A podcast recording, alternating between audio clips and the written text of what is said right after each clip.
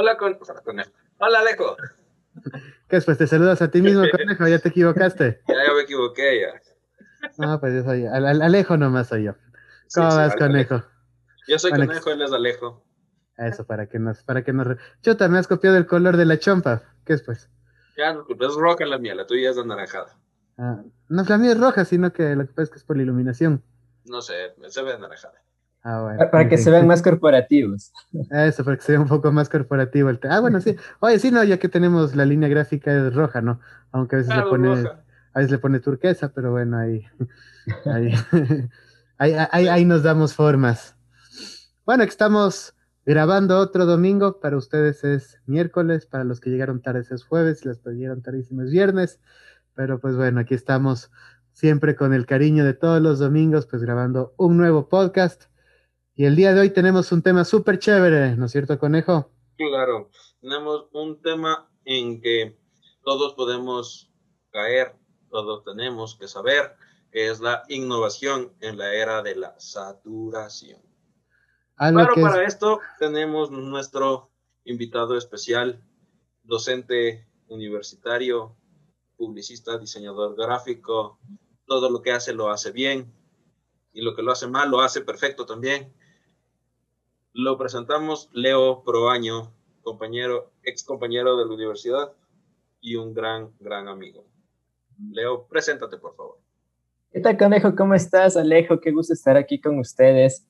Eh, gracias por la invitación para poder conversar de estos temas tan importantes en una era pues en que todo está automatizado.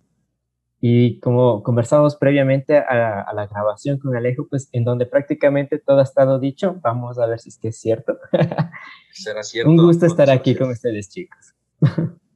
Qué chévere, no, gracias. Totalmente nuestro Leo. Hay una, hay una frase que dice, ¿no? Desde que el viento se llevó, desde que se escribió lo que el viento se llevó, ya todo está escrito, ¿no? Y desde que se hizo Star Wars, todo ha sido visto. Ya no hay nada más que descubrir. Bueno, es lo que dicen algunos, ¿no? ¿Tú, tú qué crees, ¿Es eso cierto o todavía hay mucho por descubrir? Yo, creo que todavía hay mucho por descubrir, ¿no? Creo que los, los límites nos hemos puesto nosotros al decir que todo ya está dicho, todo está visto. Y pues creo que la carrera que nosotros estamos de diseño, publicidad, marketing, es toda la, economía naranja y creativa, se permite justamente para soñar, ¿no?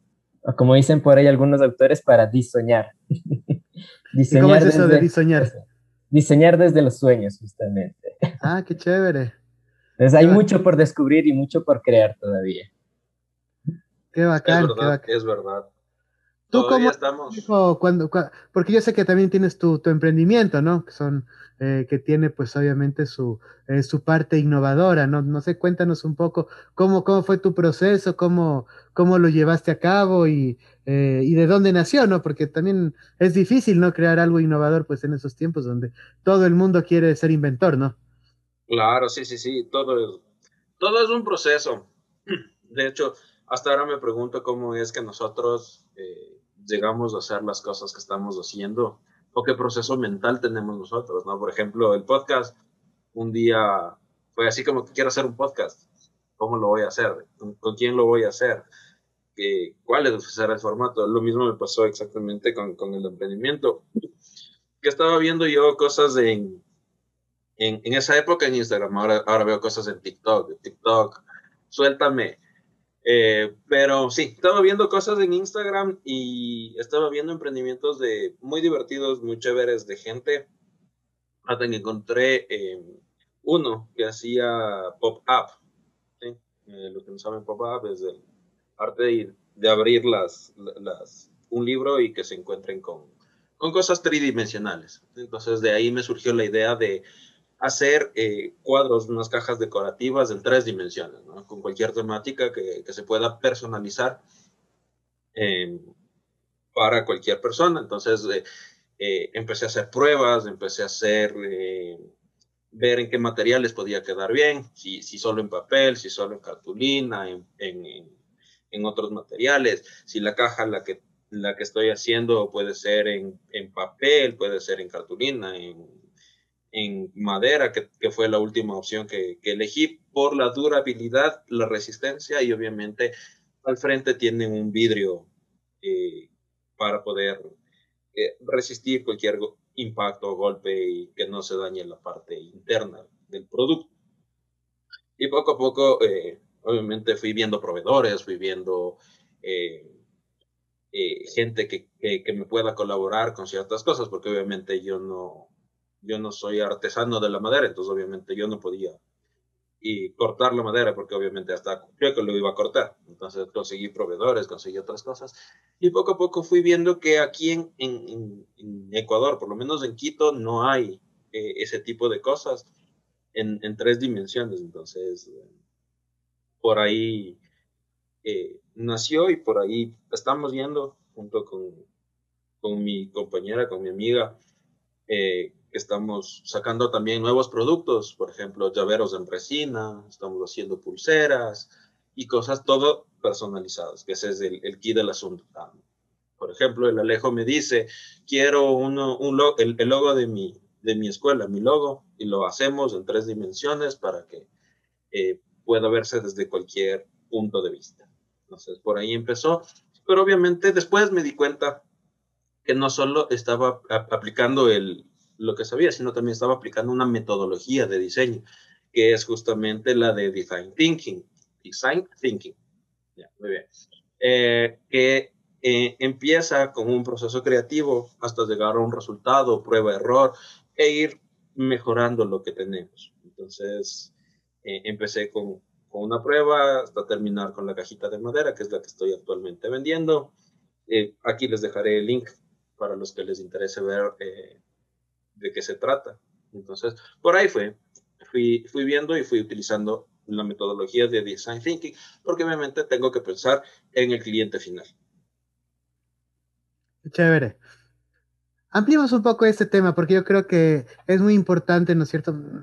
Eh, he visto un poco del Design Thinking, o sea, eh, como que, es una metodología positiva, pero también he visto como que es una metodología que también de alguna manera te ata, ¿no? O sea, te ata un poco las manos y, y, no te permite volar libre, ¿no es cierto? Eh, sino enfocarte demasiado en el usuario. ¿Tú cómo ves esta metodología, Leo? ¿La, la, aplicas? ¿La, eh, la replicas? ¿O, eh, uh, o, o, qué le ves? O, cómo, funciona? Para ver también incluso las personas que no saben de qué se trata, pero sí podemos darle información. Claro, claro que sí, Alejo. Y primero, felicidades, Conejo, por lo del emprendimiento. No sabía, me parece súper chévere eso. Creo que como diseñadores siempre tenemos esa capacidad de ver eh, más allá de lo evidente, ¿no? Como los Thundercats. y justamente poder encontrar... Leo, Leo. Leo exacto. y, y, justamente poder encontrar esos huecos que hay en, en, en el mercado, ¿no? Esos huecos, espacios en donde podemos nosotros tener un actuar como diseñadores, ¿no? Eh, respondí un poquito a tu pregunta, Alejo, sobre eh, lo de la metodología. Me parece algo súper importante que como diseñadores estemos conscientes de que para abordar un problema realmente tenemos que pensar en una metodología que nos permita brindar una solución precisa, ¿no? Directo al clavo, como dice. Y que no sea algo que simplemente quede en el aspecto de lo estético, como muchas veces en el ámbito de académico, eh, los que estudiamos el diseño desde, la, desde el paradigma visual, ¿no? que nos enfocamos mucho al producto de diseño, sin pensar pues justamente en todo el proceso y si va a ser funcional o no va a ser funcional a la final. Entonces, esta metodología del design thinking me parece bastante interesante, eh, pues igual, metodología pues propuesta por IDEO, ¿no? Que te establece como que estos seis pasos rigurosos para pues el éxito, los seis pasos de la felicidad en diseño. Entonces, eh, como tú dices, de pronto sí nos podría estar atando un poquito las manos, pero yo creo que hay algo fundamental en, este, en esta metodología del design thinking y es que pone en escena que el diseño como tal es un proceso iterativo, ¿verdad? ¿Qué quiere decir? Que tú vas a un punto, estableces tus, tus parámetros de diseño, empiezas a, crear tu propuesta de diseño, la implementas, testeas, te das cuenta si funciona o no funciona y regresas de nuevo al diseño, ¿no? Entonces es un proceso como que de va y viene y yo creo que eso es muy importante, ¿no? Porque las cosas, o por lo menos las grandes y las cosas que más funcionan no salen de una al mercado, ¿no? Sino que es un proceso pausado y evolutivo. ¿Tú qué, eh, qué, opinas, Alejo, de esto? Sí, a ver, yo, yo, yo concuerdo contigo. Em, sin embargo, yo creo que las metodologías tienen que ser adaptativas a cada caso, ¿no? Eh, porque claro, es como tú lo decías hace un momento, pues todo lo que implica un proceso, todo lo que implica unos pasos, eh, si nosotros lo manejamos como una Biblia, ¿no es cierto? O sea, es que no puedo salirme de este procedimiento. Eh, nuevamente, en cambio, yo mismo, o sea, o sea, para hacer algo innovador, estoy utilizando un proceso que no me permite innovar mis propios, mis propios recursos. ¿no? Entonces, es, medio irónico y no sé si, si, lo, si lo dije bien o estoy como que entrando pues en una, eh, en una narrativa un poco rara. Pero, pero claro, porque pasa mucho esto, ¿no? O sea, a, mí me gusta mucho, yo, yo conocí el design thinking gracias a unas, eh, unas ponencias pues ahí donde, eh, donde yo trabajo y lo he venido aplicando no sé si de manera formal o empírica en la construcción de algunos productos que, eh, que, yo, que, yo, que yo mismo he trabajado, pero también creo que es importante tener nuestros propios procesos, ¿no? O sea, medir eh, qué, eh, qué, nos da resultado y qué no, ¿no es cierto? Porque hay veces que decimos, no, pero es que este pasito está de más, ¿no? O no, me falta un paso más acá realmente para antes de que esto pueda validarlo. Entonces, hay como que eh, yo, pienso que aquí viene mucho el criterio, ¿no es cierto?, del, eh, del propio creativo y ahí por, lo tanto, la, eh, como tú decías, el ensayo prueba-error es fundamental para ver qué procedimiento se ejecuta más y qué procedimiento menos. Yo, por ejemplo, trabajo mucho, de hecho, es una de mis principales funciones al día de hoy en investigación, o sea, en investigación científica. Em, y claro, para investigación hay, eso sí es que bestia, pero súper riguroso, ¿no? El, método científico. Qué bestia, y el rigor científico y el método científico. Y, y muchas veces, sí, toca seguir un poco los formatos que te dicen, pero a veces cambias una cosita, ¿no? O sea, eh, ¿por qué voy a profundizar tanto en esta parte cuando me interesa más esta otra, ¿no es cierto? ¿O por qué todos los estudios tienen que ser experimentales, ¿no es cierto? ¿Por qué tengo que hacer siempre toma de datos? ¿Por qué yo no puedo eh, probar algún fenómeno desde la observación de redes sociales, por ejemplo, ¿no? Entonces, te das cuenta que sí puedes jugar un poco con las metodologías e irlas adaptando realmente también a, a tus propias necesidades, porque creo, creo que cada problema debe ser abordado desde una perspectiva diferente. Sin embargo, las metodologías tienen que ser conocidas para que luego puedan ser adaptadas, ¿no? El problema es decir, no me interesa conocer la metodología, no quiero saber el proceso, ¿verdad? Yo ya lo sé todo, entonces eh, yo sigo mi propio proceso y claro, eso, es un problema. Para poder mejorar algo, creo que hay que conocerlo y creo que ahí está la clave de la, de la innovación, ¿no? Eh, la innovación no es crear el mundo en siete días, sino tomar lo que está creado para hacer algo distinto. Creo, no lo sé. La, premisa de, la comunidad china, ¿no? Primero lo copio, después lo igualo, después lo mejoro y después lo supero. Excelente, ¿no? Qué bien esas palabras. que está súper interesante. Ahora, claro, hay, hay, un tema, ¿no? La palabra innovación se está metiendo, digamos, en la mente de la gente como... Hay, algunas palabras que comienzan a ser repetitivas, ¿no? Eh, innovación, emprendimiento, reinvención, ¿no es cierto? Eh, eh, ¿Qué sé yo? O sea, hay, hay, un, hay un montón de cosas que sé tu propio jefe, ¿verdad? O sea, que ya comienzan a... Mentalidad de tiburón. Mentalidad, excelente, los océanos azules, ¿verdad? Que tienen, que tienen un gran principio, ¿no? Tienen un gran principio pero que ya comienzan a meterse un poco en el, en el pensamiento popular y ya pierden un poco su sentido, ¿no? Desde ese punto de vista, Leo, ¿tú cómo valoras la innovación? Y, y bueno, tal vez empecemos incluso un poco antes. ¿Tú crees que es bueno innovar? O sea, porque eh, todo el mundo está pensando en innovar, ¿no? Vamos a innovar, vamos a innovar, vamos a innovar, ¿verdad? Eh, de, de, hecho, un poco más antes de empezar a yo, ¿qué es la innovación? ¿A qué nos referimos con innovación? Esa sería como que la piedra angular de todo esto. Wow, sí, súper interesante es esto.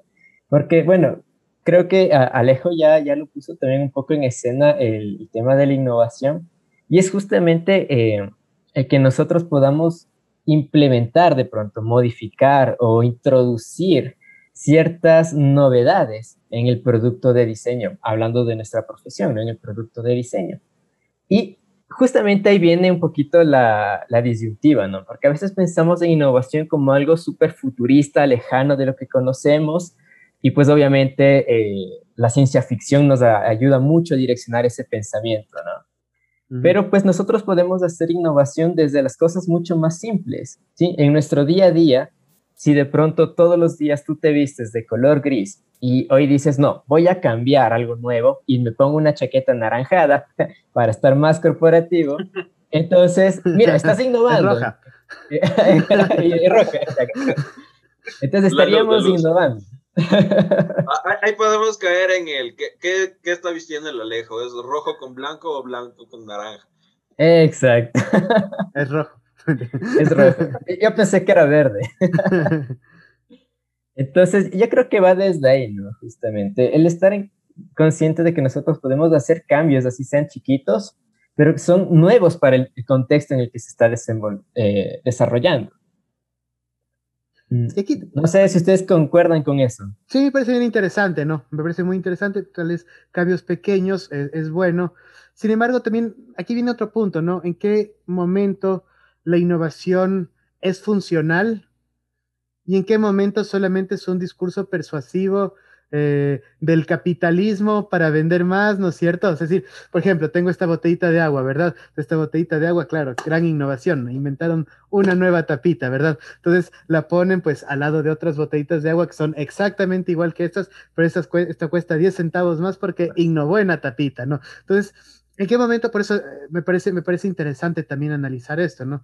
¿En qué momento eh, la innovación es algo funcional ¿no es cierto? O sea, y es algo que eh, realmente, pues, creo que ahí la, metodología del design thinking es interesante porque nos permite ponernos también un poco en los zapatos del usuario. Es algo que para el usuario va a representar una ganancia. ¿Y en qué momento? Pues es simplemente un, ya te digo, es un recurso para venderte exactamente lo mismo, solamente que hay como este meme de no sé si has visto el meme del Smithers, el con Sí, pero tiene un nuevo sombrero, ¿no es cierto? O sea, ¿en qué momento se convierte ya en un discurso simplemente para vendernos lo mismo por 10 centavos más, por 20 centavos más, ¿no es cierto? Eh, haciéndonos caer tal vez en, haciendo caer al, al, consumidor en una trampa, ¿no? No sé cuál es su criterio. No sé, conejo, ¿quieres tú primero? No, bueno, bueno. Eh. está bien, está bien. No se peleen. No, bueno, a, mí me parece súper chévere lo que pones en escena, ¿no? Porque hablamos ya de un, un, nuevo filtro, no solo en el proceso de diseño, sino en la ética del diseñador, que es algo súper complejo también, ¿no? Eh, bueno, no, bueno, ustedes como, como docentes también, mm, me imagino que están familiarizados con Víctor Papanek, ¿no? Hizo la primera crítica formal al diseño desde el diseño industrial. Y ahí sale la famosa frase de Mad Men de que se producen cosas que la gente no necesita para comprar con dinero que no tiene, impresionar a gente a la que no le interesa. Entonces, frase muy, conocida. Y, yo creo que, que, viene muy, es muy pertinente a este tema. Porque bueno, si nosotros estamos diseñando un nuevo producto innovador en el mercado, realmente cuál es el valor funcional que eh, le está trayendo hacia el usuario, ¿no? más allá del valor estético, porque pues a la final somos oculocentristas, ¿no? Entonces como que sí le damos una predominancia al, oh, mira la tapita, es un nuevo sombrero, o tiene un nuevo brillito. Entonces vemos realmente cuál es la parte funcional, ¿no? Yo creo que si el diseño cumple una función que te ayuda a optimizar tus tiempos, tus procesos, mejorar tu calidad de vida, creo que, que está bien, ¿no? Pero si solamente es una innovación por incrementar tu cuota de mercado, es decir, este mes vendí 10 mil dólares más. Como que no estaría tan... No sería tan innovación. Sí, sí, sí, sí. Además que puede ser que no sea sostenible, ¿no? Además. Además, pero aquí también hay algo, hay algo importante que, ahorita le estaba pensando, por eso te di paso, Leo, a ti primero, que el, el, el primero que lo hace es el que innova, el resto lo copia. Sí, como dijo Alejo, o sea, tengo la tapita, pero esa tapita innovó el mercado y ahora todas las, todas las bebidas tienen esa tapita. ¿sí? Entonces yo creo que, y eso pasa con un montón de cosas, ¿no? En su momento, eh, hablando de, de, marcas grandes, por ejemplo, Cabify, eh, si es que no me equivoco, fue el primero en decir, bueno, yo voy a contratar gente que necesite unos ingresos extras y los voy a, a hacer taxis ejecutivos. Y les dio el concepto de tener eh, un taxi que no sea el típico taxi, en nuestro caso, en nuestro país, amarillo, que, ni bien le parabas te decía a dónde le debo. O sea, y, y, tener un mejor servicio. Entonces, por ahí viene. Y después vinieron otras empresas con el mismo concepto, eh, quizás algún cambio en, en, tarifa o en servicio, pero la innovación fue del primero, no fue ni del segundo ni del tercero. Entonces, también hay que tener en cuenta que el que innova es el primero. Pero también, también hay que ver otra cosa. La innovación yo creo que sí ayuda a que las sociedades se desarrollen, ¿no? A que suba, suba el conocimiento. Eh, pero muchas veces el que innova no es el que se queda con el crédito, ¿no? Y, ese es otro tema interesante. Por ejemplo, en celulares, yo, yo conozco dos marcas de celulares, el iPhone y el iPhone chino. O sea, son las dos marcas de celulares, porque salió el iPhone, ¿no es cierto? Y entonces salieron todas las marcas de iPhone chino, ¿no? O sea, y ahí lo incluyo a Samsung por si acaso. Porque al final es lo mismo. Es que al final es exactamente el mismo iPhone, ¿no es cierto? Pero con un nuevo sombrerito, ¿no es cierto? Con una cámara con más megapíxeles, ¿verdad? Aquí tengo mi iPhone chino. Con un nuevo lente. Que estoy, que estoy muy orgulloso, ¿no es cierto? Entonces, claro, digamos que no me voy a preocupar, digamos, por la parte económica de Apple, porque yo sé que están muy bien, ¿verdad? Eh, Pero, pero claro, hay otros, hay otros casos en donde eh, eh, sí es un poco más, y, a mí me encanta el, ejemplo de Tesla con Edison, ¿no? Tesla lo hizo, Edison lo vendió, ¿verdad? Entonces, ¿quién es el innovador ahí? ¿El que lo creó o el que lo vendió? Se abre el ring. claro, o sea, es que también Tesla era un visionario adelantado años y hasta creo que siglos a nuestra a, la época en la que él estuvo, ¿no? Y Edison era más inmediatez, o sea, él era como que, bueno, eh, corriente alterna, corriente directa, o sea, esto me va a servir para este caso puntual de alumbrar las casas porque ya, ya no queremos tener velas, sino focos. Entonces, y Tesla era como que no, yo voy a crear esto porque voy a crear la torre Tesla para que tenga todo el mundo Wi-Fi gratis. Y en ese momento el concepto de Wi-Fi no existía, o sea, no existían los conceptos que él manejaba. Entonces, puede ser el, el, hecho de la inmediatez de una persona y el hecho de la visión futurista de otra persona.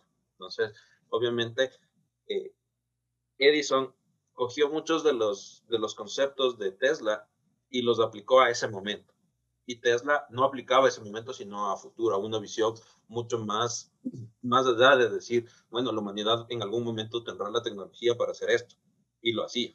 Entonces, si, si hay esas, esas dos corrientes, diría yo, ¿no? El, el, que lo vende y el que lo hace. ¿Sabes que me parece muy interesante lo que mencionas, Conejo? Porque, claro, eh, ah, tendríamos estas dos perspectivas como tú lo pones, ¿no? Una más concreta, real, inmediata y una más proyectual hacia el futuro, ¿no? Pero hay, hay también algo interesante justamente de, estos, de, de estas metodologías o, o, de la disciplina del diseño como tal, que justamente responde a necesidades concretas, ¿no? Y las necesidades concretas son, son las que estamos viviendo en el aquí y el ahora, ¿sí? Entonces el diseño es el único capaz de aportarte esas soluciones para tus problemas de, de tu vida diaria, ¿no? Y pues una vez que tú empiezas a darle solución de pronto a tu problema de transporte, a tu problema de alimentación o a tu problema comunicacional eh, de la empresa, es cuando tú empiezas a proyectarlo hacia otros campos, ¿no? Si no tienes solucionados esos puntos concretos de la actualidad, difícil que te puedas proyectar hacia el futuro, ¿no? ¿Con qué visión? Sería súper incierto, digo yo.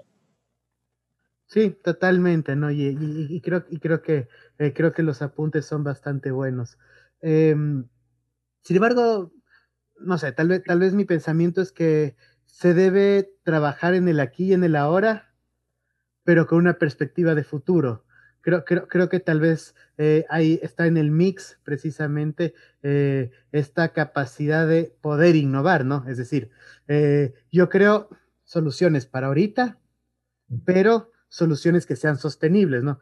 Porque es ahí donde, donde hablábamos hace, hace, hace un momento, ¿no? O sea, tal vez estas innovaciones como una nueva tapita, alguna nueva cosa que realmente no es funcional, no son sostenibles, ¿no? O sea, te sirven para eh, de pronto ese rato llamar la atención, tenemos algo novedoso, pero pues bueno, en seis meses eh, ya a, quién le va a importar este tema, ¿no? Capaz de hay otra tapita mejor, ¿verdad? Entonces, son como que, eh, bueno, es que me encanta ese meme, es buenísimo, ¿no? Del Smith, ¿no? Con Avi Malibu, y hay un sombrero de otro color, entonces, al final de cuentas, eh, esto demanda pues que tienes que estar todo el tiempo, ¿no es cierto?, viendo nuevas cosas, nuevas cosas, nuevas cosas, porque tus, eh, tus acciones de innovación no son sostenibles. Yo creo que la innovación debe ir de la mano de la sostenibilidad. Estaba viendo, por ejemplo, que el hombre más rico del mundo en este momento es Elon Musk, ¿no?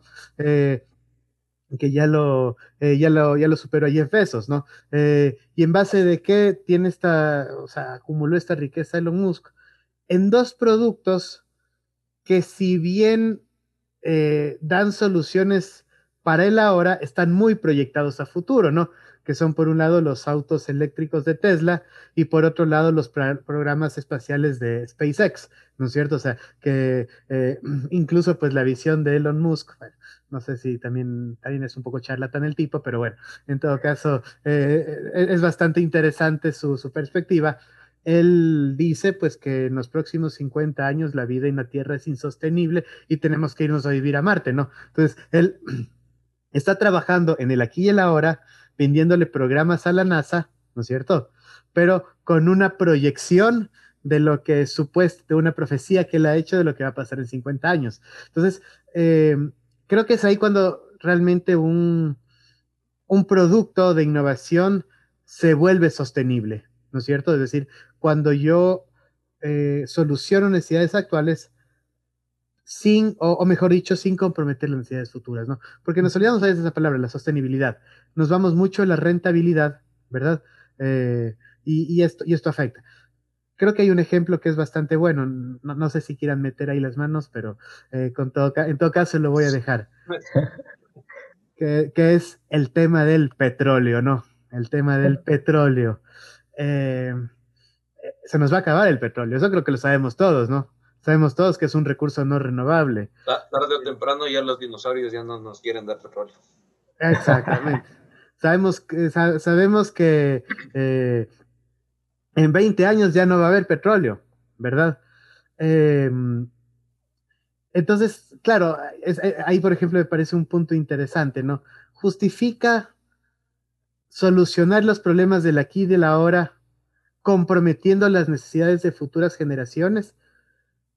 He puesto el ejemplo del petróleo, pero creo que hay otros ejemplos más, ¿no? Pero eso es solamente para visualizar. Justifica, es decir, trabajo para el aquí y el ahora, solucionar problemas ahora, porque claro, ahora, digamos, necesito subsidiarlo, porque no hay capital para, para, para poder movilizar y todo, se, todo, todo el costo de la vida va a subir pero estoy comprometiendo el futuro, ¿no? Entonces, ¿cómo lo ven ustedes, no? ¿Justifica la innovación cuando estoy comprometiendo las necesidades del futuro? Yo creería... No, dale, dale, Leo. vaya, conejo, vaya. bueno, yo creo que hay, hay, hay, hay dos corrientes, ¿no? Obviamente el, la parte de, de, la innovación del diseño, que obviamente eh, está basado eh, netamente como en, en, en, carbono, en petróleo, en productos derivados de, ¿no es cierto?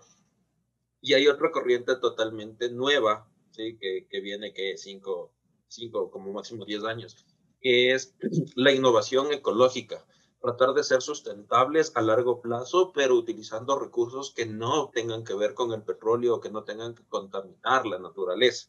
Entonces, ahí viene, por ejemplo, eh, los packaging eh, que, se, que si los tiras eh, se hacen uno con la naturaleza, que se, que, ya, no, ya no contaminan, que ya no es como una funda de, de plástico que son 500 años en deteriorarse, ¿no? Que ya son 2, 3 años y ya se vuelven, o empaques de, de botellas eh, que son reciclables, que ya los puedes reutilizar, o hay, eh, hay, hay, un empaque, hay un empaque y hay un producto, no me acuerdo ahorita exactamente el nombre, eh, que utilizaba, que el rato que terminabas del empaque, eh, podías dividirlo en dos y eran como maceteros y, y, te venían con las semillitas y podías utilizar para hacer plantas y un montón de cosas. O el tabaco, ¿no? Que ahora te terminas, botas la colilla y viene con la semillita de una planta para, para que crezca, ¿no? Entonces, puede haber dos corrientes. Obviamente, la inmediatez del aquí y de la hora en que, no sé, necesito tener una solución comunicacional en una empresa y voy a poner, obviamente, eh, Sintra y voy a poner eh, otros elementos que son derivados del petróleo, como el plástico.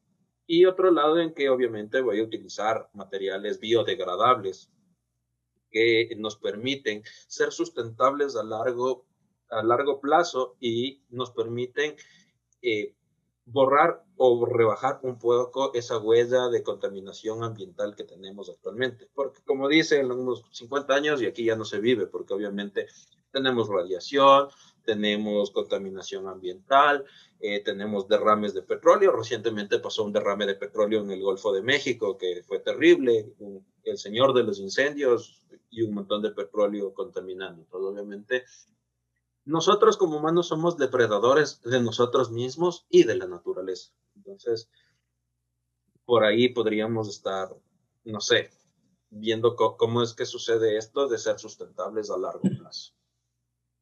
Qué, qué, chévere, conejo. Creo que pusiste en escena algunas cosas también súper buenas, ¿no? Porque, claro, justamente ha ido cambiando un poquito este paradigma del diseño, ¿no? Y hemos visto un proceso evolutivo del discurso. Eh, pasando del diseño verde, las cumbres de Inglaterra y demás del ecodiseño, y ahora estamos en otro paradigma que es justamente el diseño sostenible, ¿no? Como decía Alejo, el, hacer las cosas pensando hacia el, hacia el, mañana, pero solucionando lo del aquí y el ahora, sin comprometernos las necesidades de las futuras generaciones. Pero yo aquí también me pongo a jugar un poquito al abogado del diablo Y, pongamos en escena un par de cosas, ¿no? Y, y, es el tema de la pertinencia, digamos, o la coherencia del diseño en el contexto en el que se desarrolla. Entonces, por ejemplo, tú poníamos el ejemplo de, de, preocuparnos por la tapita del, de la botellita de agua, ¿no? Pero por ahí hay otro inventor que está haciendo, pues, justamente carros eléctricos, ¿no? Para no, pues, eh, no, no caer en ese escenario, pues, apocalíptico que se nos avecina, ¿no? Pero pensemos en otras cosas, por ejemplo, en contextos latinoamericanos tenemos comunidades todavía que no han sido contactadas o que se mantienen entre comillas puras, ¿no? Y pues desde ellos la innovación, todo lo que nosotros hacemos, coches con carbono, coches eléctricos, no tienen ninguna coherencia, ¿no? ¿Cómo podríamos hacer innovaciones para ello? Y podemos ver ahora que la gente se cree muy moderna, muy innovadora, por movilizarse en bicicleta, como se movilizaban sus abuelos. Entonces, es como que un, doble discurso ahí. Sí, es, es, interesante, ¿no? Y, y, bueno, también creo que apunta mucho em, eh, un poco a las condiciones eh, sociales, económicas de las ciudades, ¿no? O sea, porque, porque pienso que en cada, en cada país, en cada lugar es un poco distinto. Acá, por ejemplo, hay una situación real, ¿no es cierto? Y una de las, eh, eso yo justamente leía, eh, y se relaciona con el diseño, aunque no de manera directa, que es una, una de, los, de los factores de mayor injusticia social que hay en, en el Ecuador, pero particularmente hablaba de la, eh, de la provincia de Manabí, porque fue un estudio de Manabí que yo vi, eh, es el lugar donde vives versus el lugar donde trabajas, ¿no es cierto? Porque si tienes que movilizarte tres horas o dos horas o hora y media en bus a tu lugar de trabajo, ¿no es cierto? Eh, estás obviamente en una neta desventaja versus la persona que vive a tres o cuatro cuadras, ¿no es cierto? O sea, estás en desventaja, no, no, no, no vas a tener la misma capacidad productiva, no vas a tener el mismo rendimiento, ¿no es cierto? Em, y esto va, y, claro, esto apunta mucho al hecho de que eh, tal vez el diseño un poco de, eh, de, las, de las ciudades, por un lado, eh, el acceso a la tecnología y el diseño un poco también de los, de los tipos de trabajo, están respondiendo mucho a la necesidad de ese rato. Ese rato no hizo una recepcionista, ¿no? Y no en pensar realmente qué tipo de, de enfoque le puedo dar, ¿no es cierto? O sea, de pronto, pues no necesito que esté ahí una recepcionista, ¿no? Puede, eh, eh, puede estar, pues... Una plantita, sí. Una, bueno, tampoco. Pero me acuerdo, por ejemplo, del. La, la, primerita que la vi fue en el Banco del Pacífico, que pareció bueno, que en vez de tener los cajeros tenías teléfonos, ¿no? sí. Eso, eso, eso, para mí ya es una innovación, ¿no es cierto? Ya, ya para mí implica innovación. ¿Por qué? Porque eh, eh, primero, pues de alguna manera le facilita el labor al cajero, ¿no es cierto? Eh, segundo, no necesitas estar de frente ahí, o sea, honestamente, o sea, puedes conversar, no necesitas hablar, ¿verdad? y tercero, también tienes una optimización bastante interesante a nivel de recursos, de espacio y todo lo demás, ¿no es cierto? O sea, y también más agilidad, ¿no? Porque eh, entonces, entonces me pareció, me parece, me parece interesante, eh, me parece interesante este tema, ¿no es cierto? Que la, eh, que la innovación, pues, hablando, ¿no es cierto?, en, aspectos de diseño, pues vaya más allá, ¿no es cierto?, simplemente de resolver problemas comunicacionales, sino resolver problemas de las sociedades, ¿no? O sea, problemas que, que son reales y que podrían ayudar un poco a, a mejorar las condiciones de vida pues, de las personas que, están acá.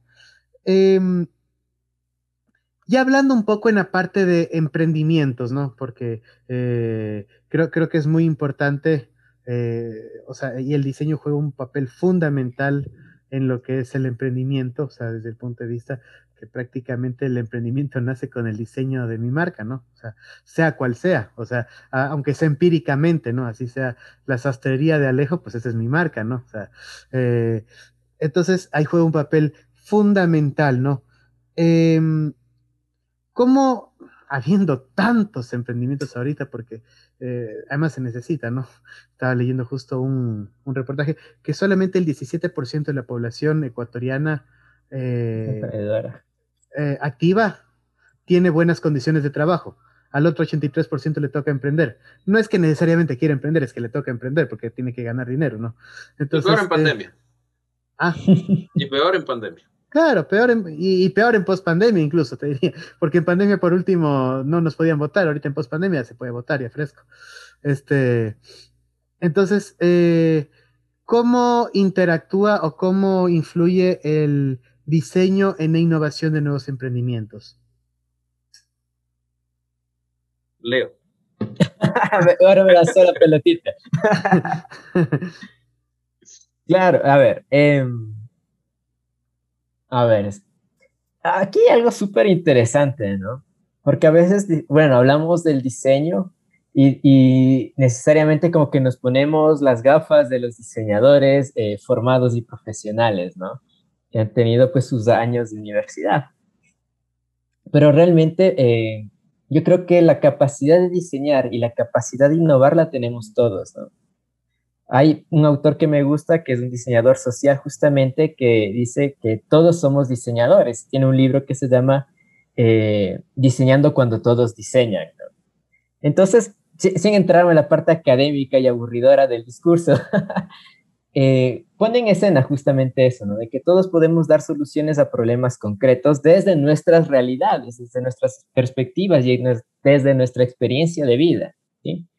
Entonces ahí justamente tú, como emprendedor, encuentras un problema al cual intentas darle solución, ¿no? No solamente el problema de, bueno, tengo que pagar las facturas a fin de mes, ¿no? Pues creo que es un problema que enfrentamos todos, sino pues un problema de, acá mis hijos no están llevando pues un lunch saludable. Pues yo lo haría así. ¿sí? Y como que tienen su idea de, innovadora, un emprendimiento, loncheras saludables para los niños. Y obviamente ahí entran justamente en juego la parte ya del diseñador formado, en este caso desde nuestro ámbito eh, visual, lo gráfico, lo comunicacional, lo publicitario, para ayudarle a dar solución a ese problema, a esa necesidad que, tiene de poder darse a conocer, de poder vender, de poder abrirle canales de contacto, ¿no? Entonces, creo que hay que valorar las dos partes, ¿no? No solamente ser diseñador y ser innovador cuando has estudiado eso, sino que la gente tiene su propia capacidad para hacerlo. No sé si ustedes comparten esa perspectiva, de pronto. Sí, sí, me encanta, me encanta el... Y me encanta el tema que sacaste, sobre todo Em, conejo, Mande. Se, necesita estudiar para ser diseñador. Eh, eh, me encanta, es que me encanta, me encanta que hayas tocado ese tema porque creo que eh, aquí entramos, eso, esto nos lleva a otro tema más, ¿no? A otro tema más. A otro tema más que es el debate eterno, ¿no? Es un debate eterno, pero realmente creo y conozco, conozco excelentes diseñadores que son muy empíricos, que ya es muy lo que hacen, eh, lo hacen a base mucho de experiencia. Y creo que la experiencia es la parte fundamental, tanto de la parte profesional como de la parte empírica.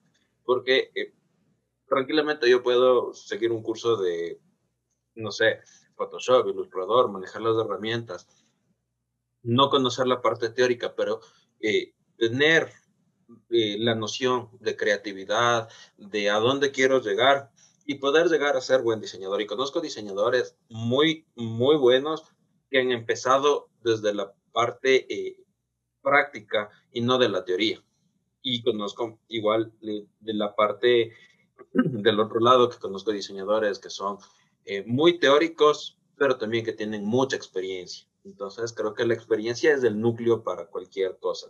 Y obviamente eh, hay que alejarse de los, de los no diseñadores que se creen diseñadores que por haber seguido un curso de alguna plataforma de, de, diseño ya, ya se creen. Obviamente, eh, la experiencia lo es todo. O sea, si voy a, si digo, no puedo estudiar diseño por A o B motivos, pero quiero ser diseñador, voy a empezar a leer, voy a empezar a autoeducarme y esa parte es súper importante, ¿no? Entonces, por ahí puede ir la parte de eh, necesariamente estudiar o no estudiar diseño gráfico, ¿no? La experiencia lo es todo desde mi punto de vista. Habrá personas que digan, no, tengo que estudiar diseño gráfico, tengo que sacar una licenciatura, una tecnología para que me puedan llamar diseñador gráfico. Para colgarlo en la sala. Para colgarlo en la sala, porque al, final es lo que hacemos, ¿no? Colgarlo en la sala, en el cuarto y, y estar orgullosos de eso. Sí, pero no sé, o sea, yo considero que hay cosas que yo realmente eh, no, las, no las estudié formalmente, pero sí las aprendí eh, empíricamente y a base de experiencia, sé lo que sé ahora, ¿sí? Entonces, igual cuando entré a, diseño me, era muy chistoso porque en, en, la carrera de diseño en la universidad nos daban eh, talleres profesionales. que nos sacaba el aire, pero eh, mi primer taller profesional, yo ya sabía editar video, yo ya sabía ah, hacer un par de animaciones, que me ayudó a, a poder tener un, un, buen desempeño dentro de, de, taller profesional. Y eso yo no lo había aprendido en, en diseño, lo aprendí por fuera, autoeducándome y, y obviamente buscando cómo mejorar día a día. Entonces, por, ahí va el, asunto de estudiar o no estudiar diseño. A ver, compliquémosle un poquito más a la pregunta para que la responda Leo. Eh, porque sí, a ver, yo, creo que estamos de acuerdo, ¿no? En que pues hay algunos recursos que los puedes aprender fuera de la universidad, algunos recursos que te puede dar la experiencia, pero la universidad también te ayuda en otras cosas más, ¿no es cierto? O el estudio formal te ayuda en otras cosas, otras cosas más. Pero eh, regresando un poquito al tema que era la innovación en el diseño. Eh, el tener una educación formal te ayuda a desarrollar competencias de innovación o esto te lo enseña un poco más la escuela de la vida? ¿Cuál es tu, criterio, Leo? Uh. ahí, la complicó, sí, justamente. me, encanta la pregunta, de hecho. me encanta, me encanta, porque sí, justamente eh, pone en juego entonces qué es lo que le hace diseñador a un diseñador. Aprender un software de Adobe o de cualquier otra te hace diseñador, no lo creo, ¿no? Aprender determinadas competencias técnicas te hace un diseñador, tampoco lo creo. Obviamente desde mi perspectiva. ¿Sí? Entonces ahí entra, entonces, bueno, ¿qué es lo que nos hace diseñadores a los diseñadores, ¿no? Y ahí podemos apalancarnos un poquito en lo que tú hablabas, por ejemplo, esto del design thinking, no como metodología, sino como corriente de pensamiento, ¿no? ¿Cómo piensan los diseñadores? Y ahí viene la clave de esto, ¿sí? Porque nosotros tenemos una, capacidad de, primero, observar, ¿verdad? analizar, determinar el problema y trazar unas, no una, muchas rutas de posibles soluciones para ese problema, ¿no? En ese sentido, entonces si nosotros le ponemos un apellido al diseño y le decimos diseño gráfico, entonces tu solución va a ser gráfico, ¿verdad? Visual. Si tu apellido es social, vas a darle una estrategia de diseño social a un entorno o a una comunidad. Y así podemos verle diseño 3D, interactivo, urbanístico, psicológico y demás, ¿no? Entonces, ¿qué es lo que comparten en común, aparte del diseño? ¿no? es justamente esa capacidad analítica de síntesis y proyectar las soluciones. ¿no? Por eso dicen que el diseño es un ejercicio proyectual, pero también es un ejercicio meramente social, porque diseñamos las soluciones para las personas. Y las personas somos súper complejas de naturaleza. ¿no? Entonces creo que esa es la capacidad que tienen. Y, hay un autor, si por ahí les interesa, que eh, es justamente eh, Richard Buchanan, que habla justamente de los problemas perversos en el diseño o en el pensamiento de diseño, ¿no? que aborda la complejidad de las personas. A unos les gusta, a otros no les gusta. Siempre hay alguien que se queja, siempre hay alguien que se ofende. ¿Y a quién le toca dar la solución? A los diseñadores.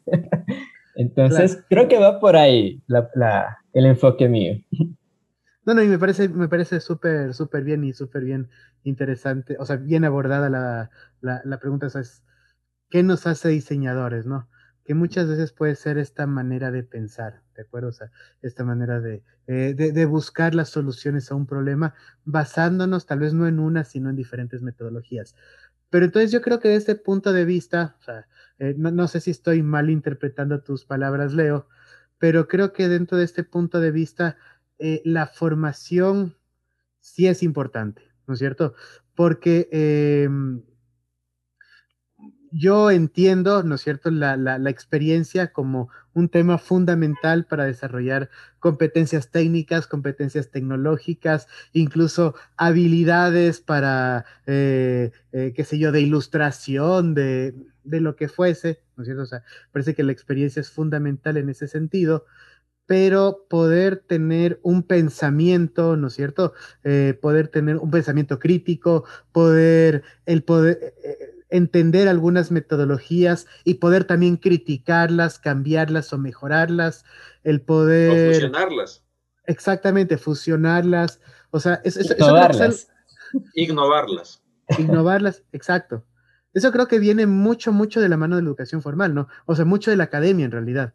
Es, es un tema, obviamente, claro, lo que pasa es que eh, tal vez nuestra academia no es muy buena, ¿no? En general, o sea, eh, entonces tenemos pues eh, lamentablemente que sí, hay, hay, muy buenas universidades y muy buenos institutos, pero igual en las mejores universidades y en los mejores institutos hay malos profesores, ¿no? O sea, eso pasa en absolutamente todos los lados. Entonces, claro, al no ser perfecta la educación, entonces, eh, es ahí donde un poco se puede eh, corromper, ¿no es cierto? Este, este sentido que tenemos de que eh, realmente la academia es eso. La academia es formar, ¿no es cierto? O sea, pensadores, ¿verdad? Formar personas que busquen, ¿no es cierto?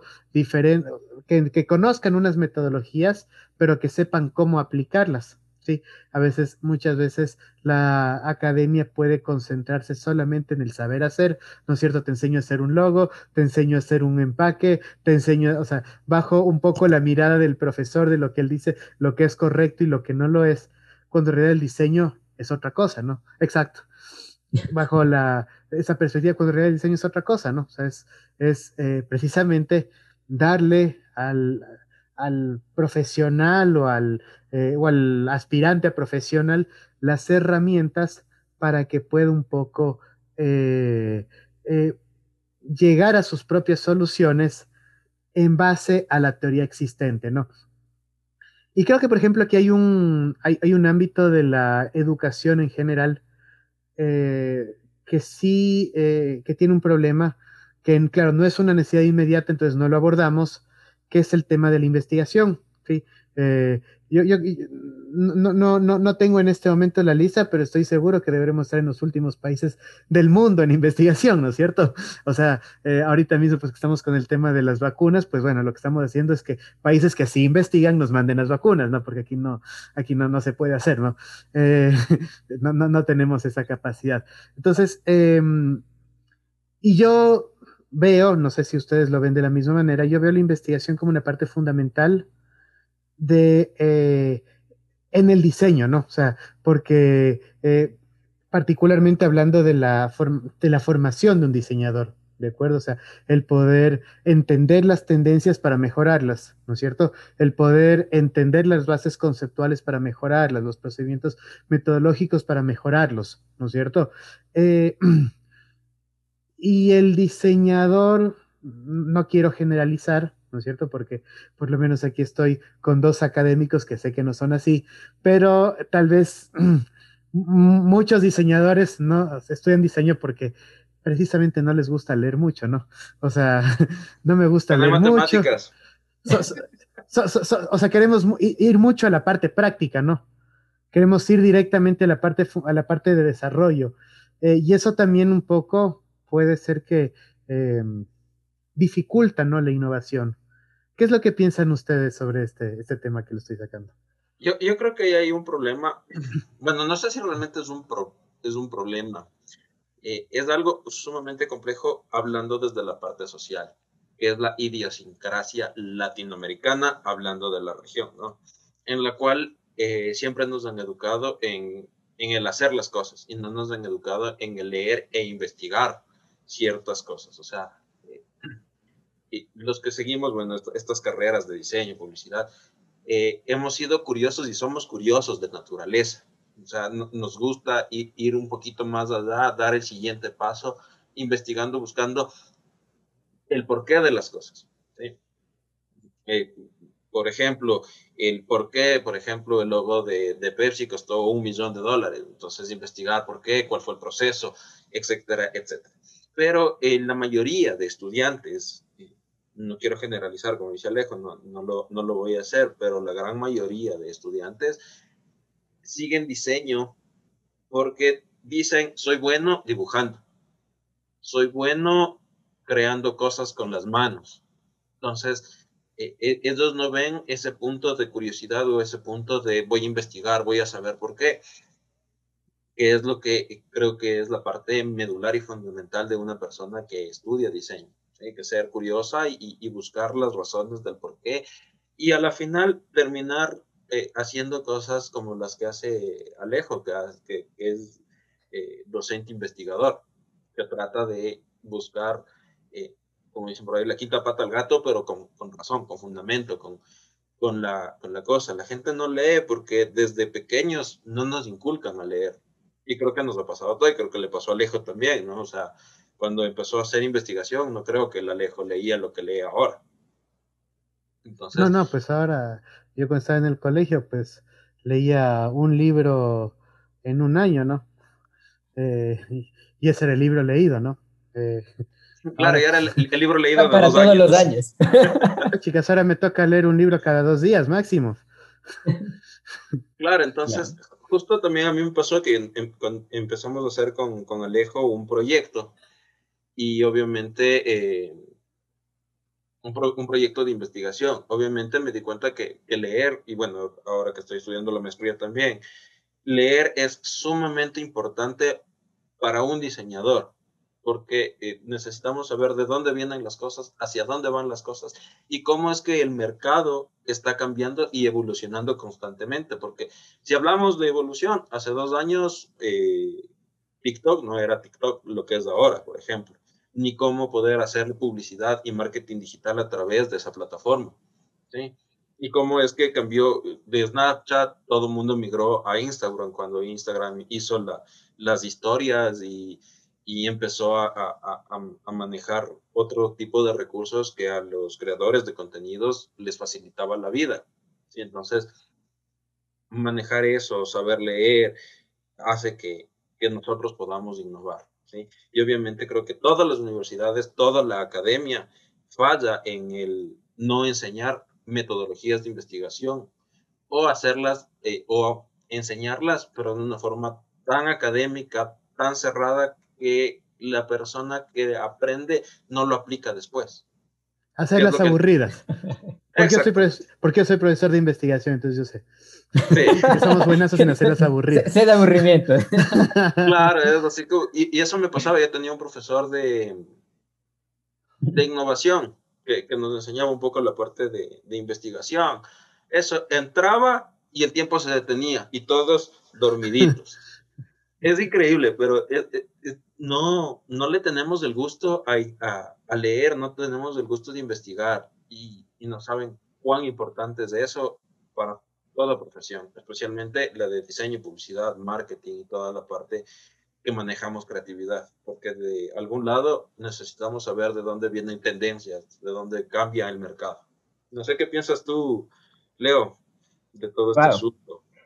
Los dos han dicho cosas súper valiosísimas, ¿no? Y de pronto creo que voy a ir rescatando algunas cosas de lo que ustedes mencionaron, porque, bueno, mm, es verdad que en, la educación formal, como propone Alejo, pues eh, sí, nosotros adquirimos ciertas competencias, tanto técnicas como conceptuales, pero algo creo que es más valioso y es justamente lo que te fomentan el desarrollo del pensamiento crítico, ¿no? En definitiva, es cuestionarte el porqué de las cosas, ¿no?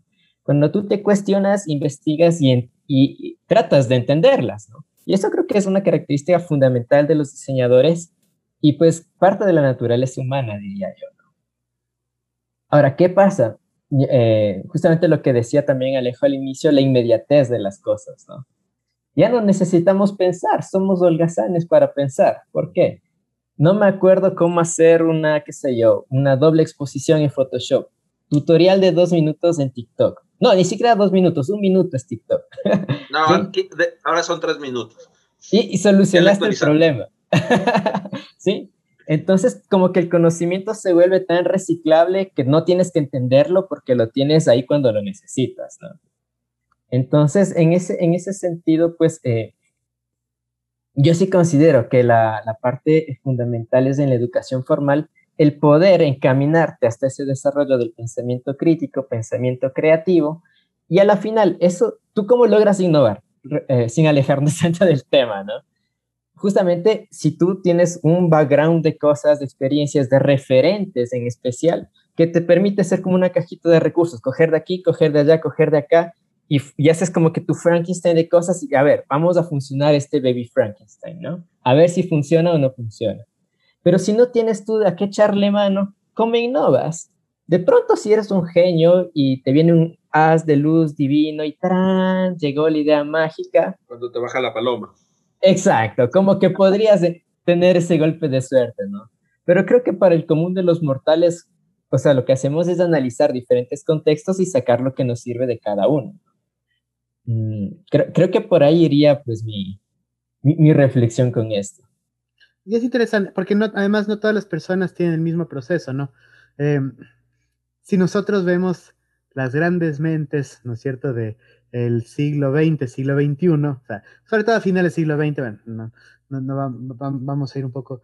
Eh, Mark Zuckerberg, ¿dónde desarrolló su idea de Facebook? En Harvard. ¿no es cierto? En donde estaba ahí dentro. A, mí me encanta ese meme, a mí me encanta ese meme que dice así como que eh, no necesito una universidad para ser millonario, pero, y le ponen de ejemplo a Mark Zuckerberg, pero claro, él abandonó Harvard, no, no un instituto. O sea, claro, no es que el man estaba en su casa durmiendo, como decía Leo, y de pronto pues llegó el Espíritu Santo a iluminarlo para crear Facebook, ¿no? O sea, no, él estaba en Harvard, y en Harvard, o sea, todo, toda esta experiencia universitaria, todo esto, o sea, le, le, permitió visualizar esta gran idea, ¿no es cierto? Eh, Steve Jobs, por ejemplo, o sea, eh, o sea, Steve Jobs y Steve Wozniak, claro, eh, no, no, no, no acabaron universidad, pues están estudiando, se consideran universidad, ¿no es cierto? O sea, eran... Y también era eh, Harvard. No, no era, no era Harvard, era... Wozniak es Harvard. Ah, Wozniak es Harvard. Ah, sí, bueno, Wozniak es Harvard. No, sino que Steve Jobs se me fue el nombre de la universidad.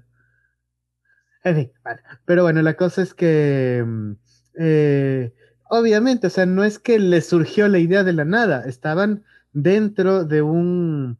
dentro de un equipo, dentro de un contexto, que les llevaban a pensar diferente, ¿no? que les llevaban a crear nuevas cosas, ¿no? Bill Gates exactamente lo mismo, o sea, eh, si nosotros vemos todas esas grandes mentes, o sea, no es que salieron de la nada, estaban en un contexto que les permitía, ¿no es cierto?, eh, realmente producir nuevas ideas, generar nuevas cosas. Y yo creo que el ambiente académico es muy importante en ese sentido, ¿no? O sea, te, te, pone, digamos, en el lugar. Eh, es una lástima que tal vez nuestras universidades no sean un poco mejores, pero bueno, esa, es nuestra parte como académicos, hacerlas mejores, y creo que trabajamos mucho para hacerlas mejores dentro de lo que nuestras posibilidades nos, nos lo permite. Eh, pero estar un poco en este ambiente, yo creo que es fundamental para, eh, para poder ir desarrollando nuevos productos, para poder ir desarrollando un nuevo pensamiento, para poder eh, ir entendiendo la base de las cosas, para poder mejorarlas, ¿no es cierto? O sea, porque, eh, ¿sabes? Que, es que todos, ¿no? O sea, los, los, grandes millonarios de ahorita, no es que nuevamente, o sea, les cayó el Espíritu Santo y les dio la idea, no, estuvieron en el lugar y en el momento correcto que les permitió eh, generar, ¿no? O sea, generar aquello pues de lo que están, de lo que están viviendo ahora mismo. No sé si tienes, Conejo, algo más que acotar o vamos un poco concluyendo. Creo que vamos concluyendo, porque creo que hemos topado ya todos los temas. Eh, por ahí no creo que quede nada suelto. Sí. Eh, creo que por ahí quizás algo de packaging innovador, que es lo que más se hace en la parte de, de, diseño. Así como que todo cliente te dice como que necesito un packaging y que sea innovador. Sí. Siempre, siempre hay un pero, cliente. Pero que, no cueste, que no sea tan caro. que no cueste, sí. y que sea ecológico y biodegradable. Ajá. Y con más diseño. full diseño. Y full diseños. Claro. de, hecho, hay, un cambio, hay un cambio, perdón que te interrumpa, Alejo. Hay, un cambio, creo que a, nivel de, todas las marcas, que todas las marcas están tratando de buscar el, diseño amigable, ecológico y biodegradable. Uno de esos ejemplos eh, que creo que empiezan de a poquito es los sorbetes ecológicos en McDonald's, por ejemplo.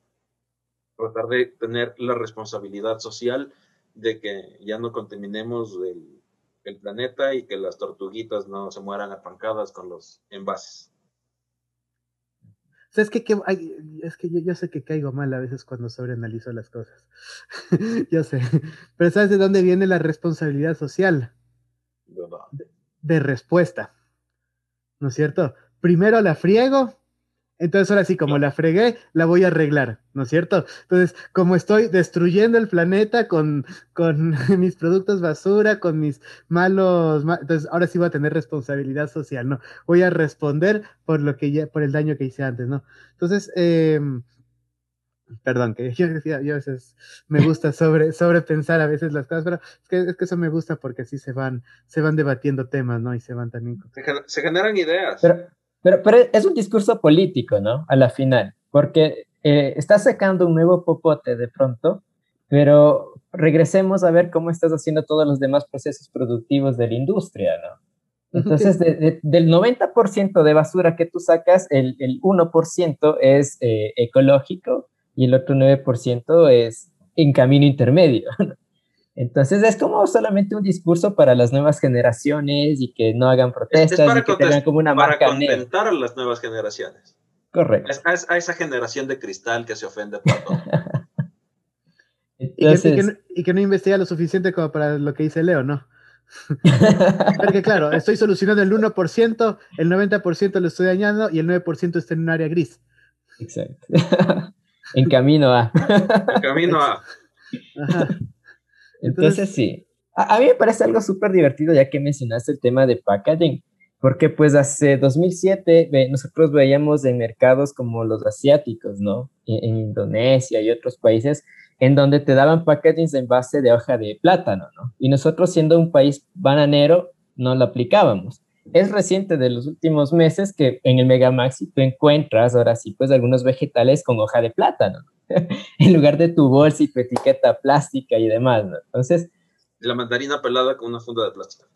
E, en una caja, de polietileno. Y al final es lo que tú dijiste antes, no, no Leo. O sea, eh, claro, estamos tratando de innovar tanta cosa, ¿no? Entonces, la gran innovación es andar en bicicleta, que era lo que hacían nuestros abuelos, ¿no? O sea, ahora la gran innovación es empaquetar con fundas de plátano, o sea, o sea a, final de cuentas... Claro, y, nunca he comido con hojas de plátano las cosas. El, la tonga. Tonga manadita. Exacto. ¿A, qué jugamos? Pero, pero, pero, nos pone en escena algo interesante esto, ¿no? Y, y, es que hay un proceso cíclico, ¿no? Como dicen, la moda es algo que va y viene, pero el proceso de diseño también, ¿no? justo en, la cátedra que doy de, de packaging y ecodiseño, hacemos una cronología, ¿no? De cómo los antiguos justamente cogían los elementos de la naturaleza y pues después las innovaciones, el papel, el vidrio, el plástico, el metal, y regresamos a lo natural, ¿no? Entonces sí hay como que un proceso cíclico en todos estos ejercicios, ¿no?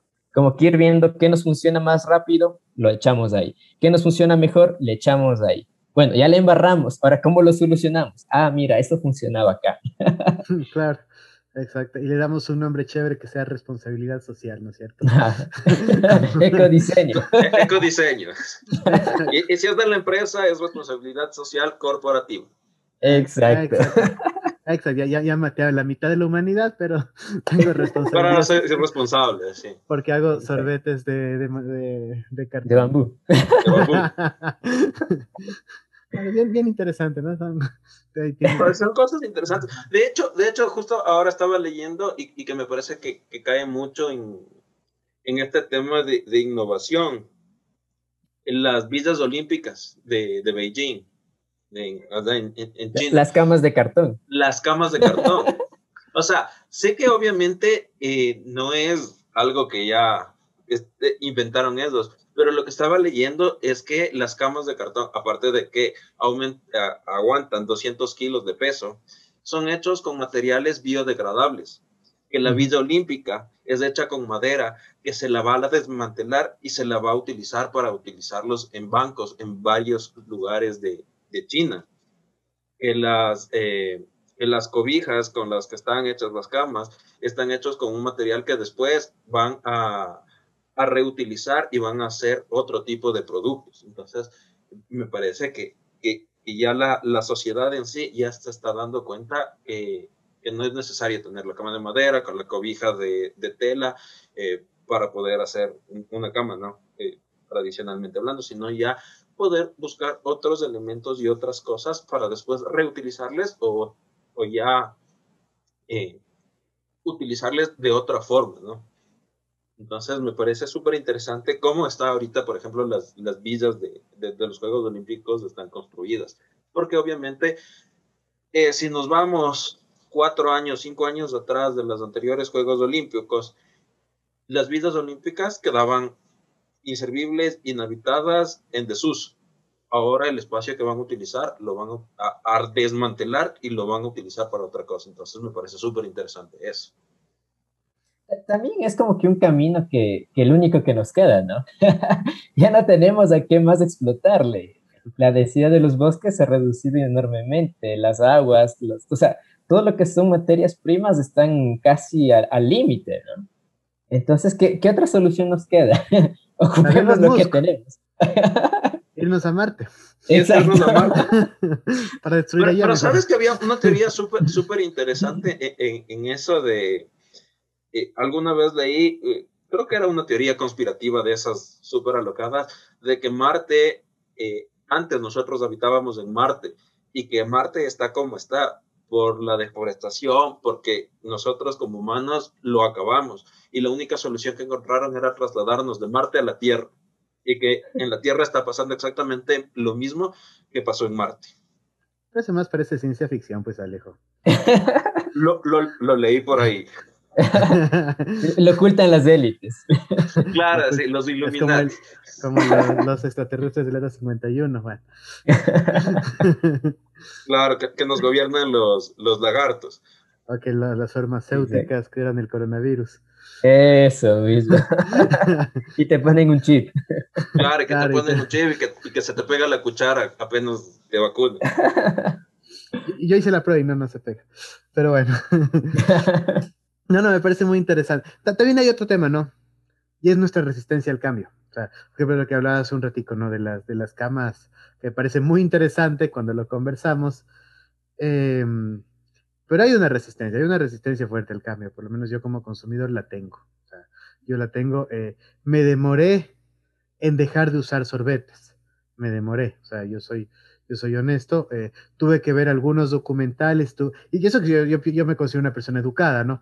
Pero eh, me demoré en renunciar pues a esta comodidad que para mí era pues que en el cine te pasen así con el con el este y el sorbete así vas tranquilo y no se te riega, ¿no?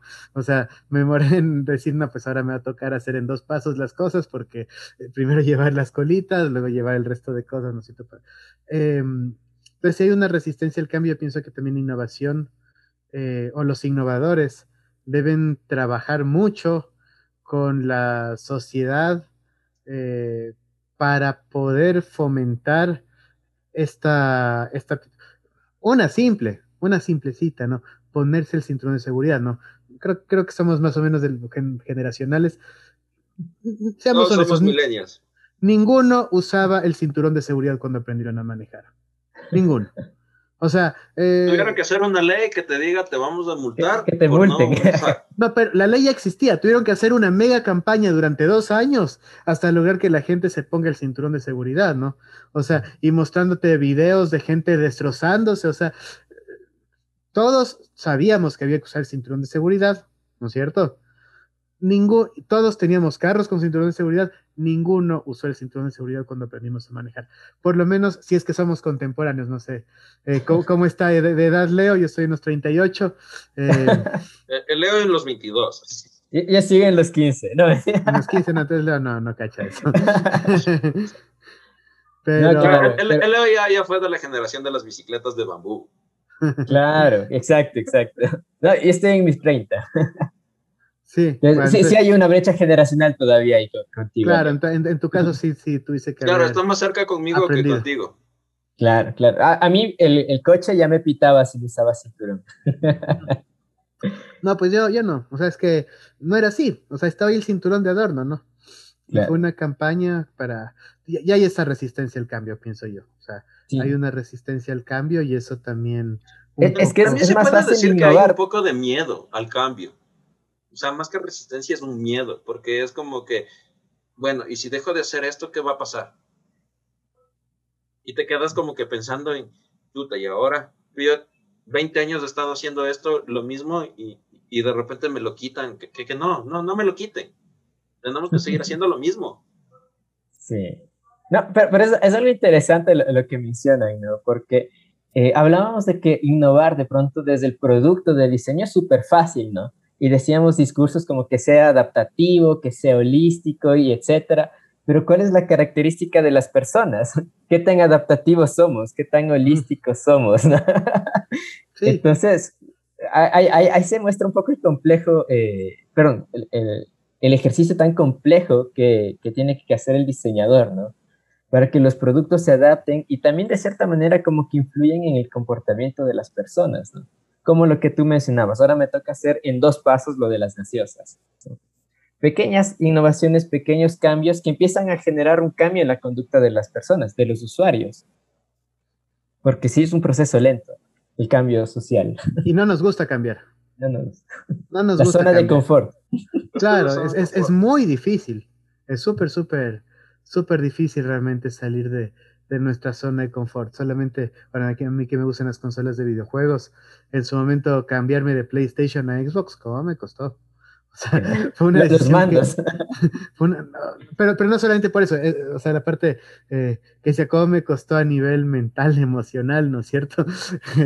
decir, no, pero es que toda la vida he tenido PlayStation, pero ya llegó un punto en que decía, no, pues, o sea, ¿cómo no puedo cambiar? Pues, o sea, ya pero, pero claro. O dejar consola y jugar por Steam. Ah, exacto. Cambiarte, cambiarte a jugar en PC, ¿no? Y claro, yo no sé, hasta ahora me siento sucio, ¿no? Aquí.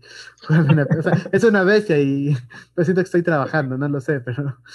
Porque, porque son procesos, ¿no es cierto? Que, eh, que es difícil, es difícil en realidad. Creo que ya es momento de ir concluyendo. Leo. Vamos las conclusiones Leo, ¿cómo un poco, bueno, tal vez ¿Cómo innovas en este, en, este mundo de la saturación? Exacto, ¿qué estrategias? ¿Cuál, es la forma de innovar en este mundo de saturación, no? después de todo lo que se ha dicho, ha sido bastante que hemos conversado, mm, creo, creo que sigue siendo una pregunta difícil de concretar, ¿no?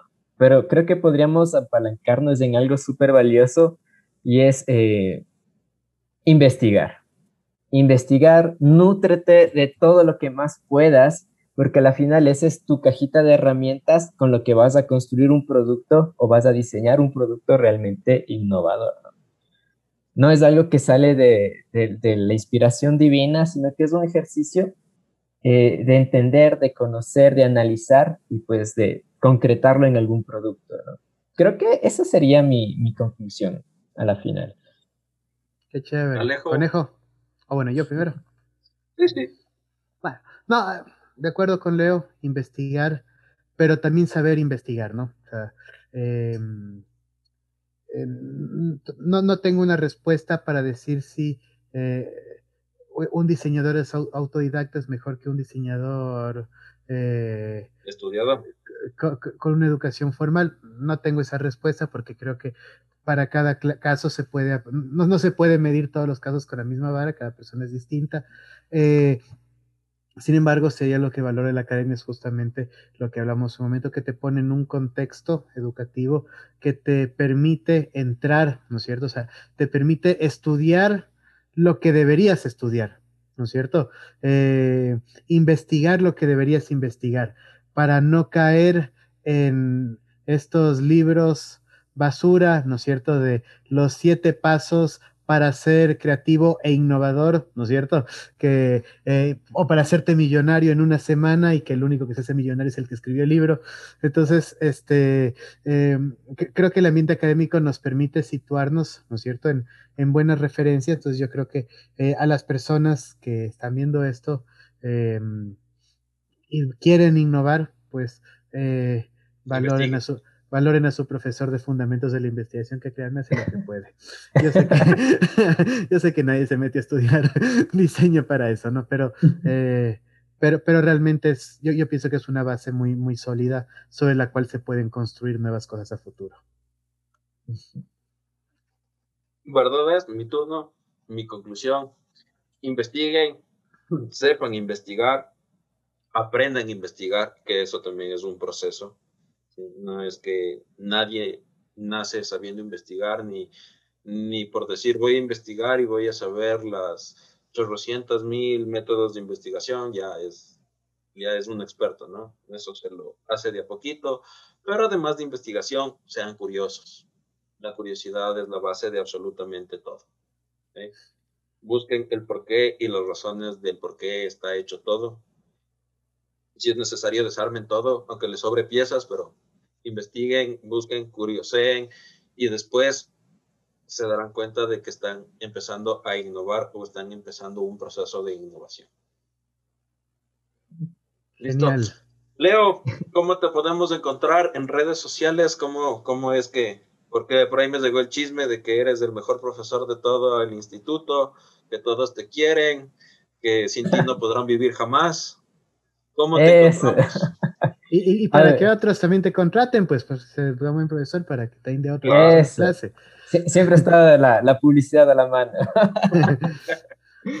no, pues en redes sociales estoy como leo.proaño, súper creativo, la verdad, el nombre, pero así me lo encuentran.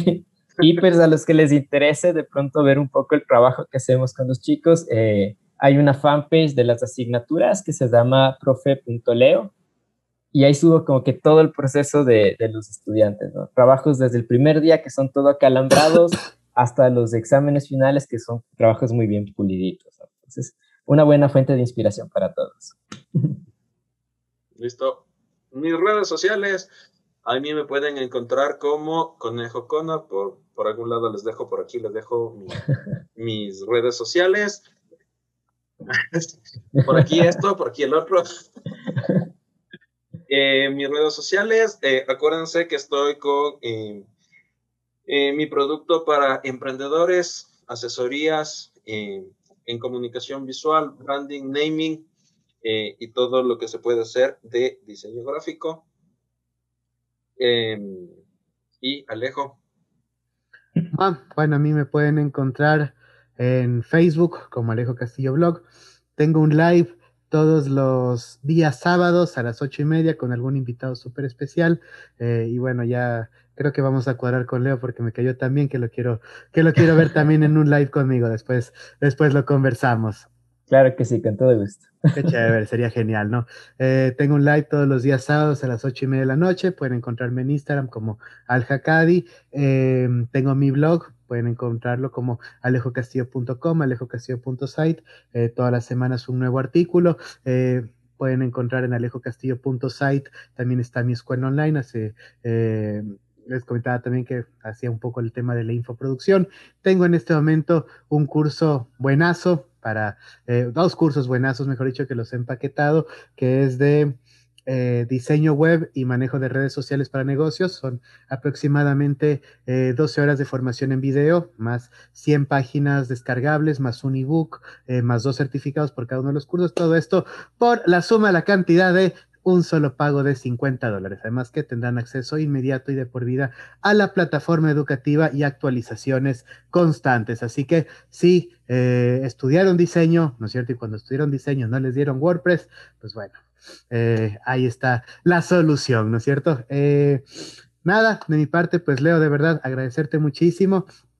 Eh, ya, ya, ya voy a conversar con el, ya, ya, ya, nos organizamos a ver si de pronto me das tu número o algo, pues me, encantaría también tenerte en un live, me parece muy chévere todo lo que, lo que has aportado y nada, muchísimas gracias también. gracias a ustedes también chicos, una muy enriquecedora experiencia esto aquí, estar charlando con pues dos catedráticos también muy buenos, ¿no? y pues profesionales también. Muchas gracias, muchas gracias. Seguiríamos en contacto y un gusto de colaborar, chicos. Muchísimas gracias, Leo. y no se olviden de mm, seguirnos, suscribirse, activar la campanita para que todas las semanas que subimos los videos les llegue el tráiler y puedan ver el episodio completo de todos nuestros capítulos y episodios que estamos subiendo a YouTube y a Spotify para que los que no nos pueden ver nos puedan oír. Y si quieren salir acá en este podcast, ya saben, ¿no? Manden sus productitos, sobre todo si son alimenticios y con muchísimo gusto, aquí los vamos a exhibir, ¿no? Para que también pues puedan darse a conocer.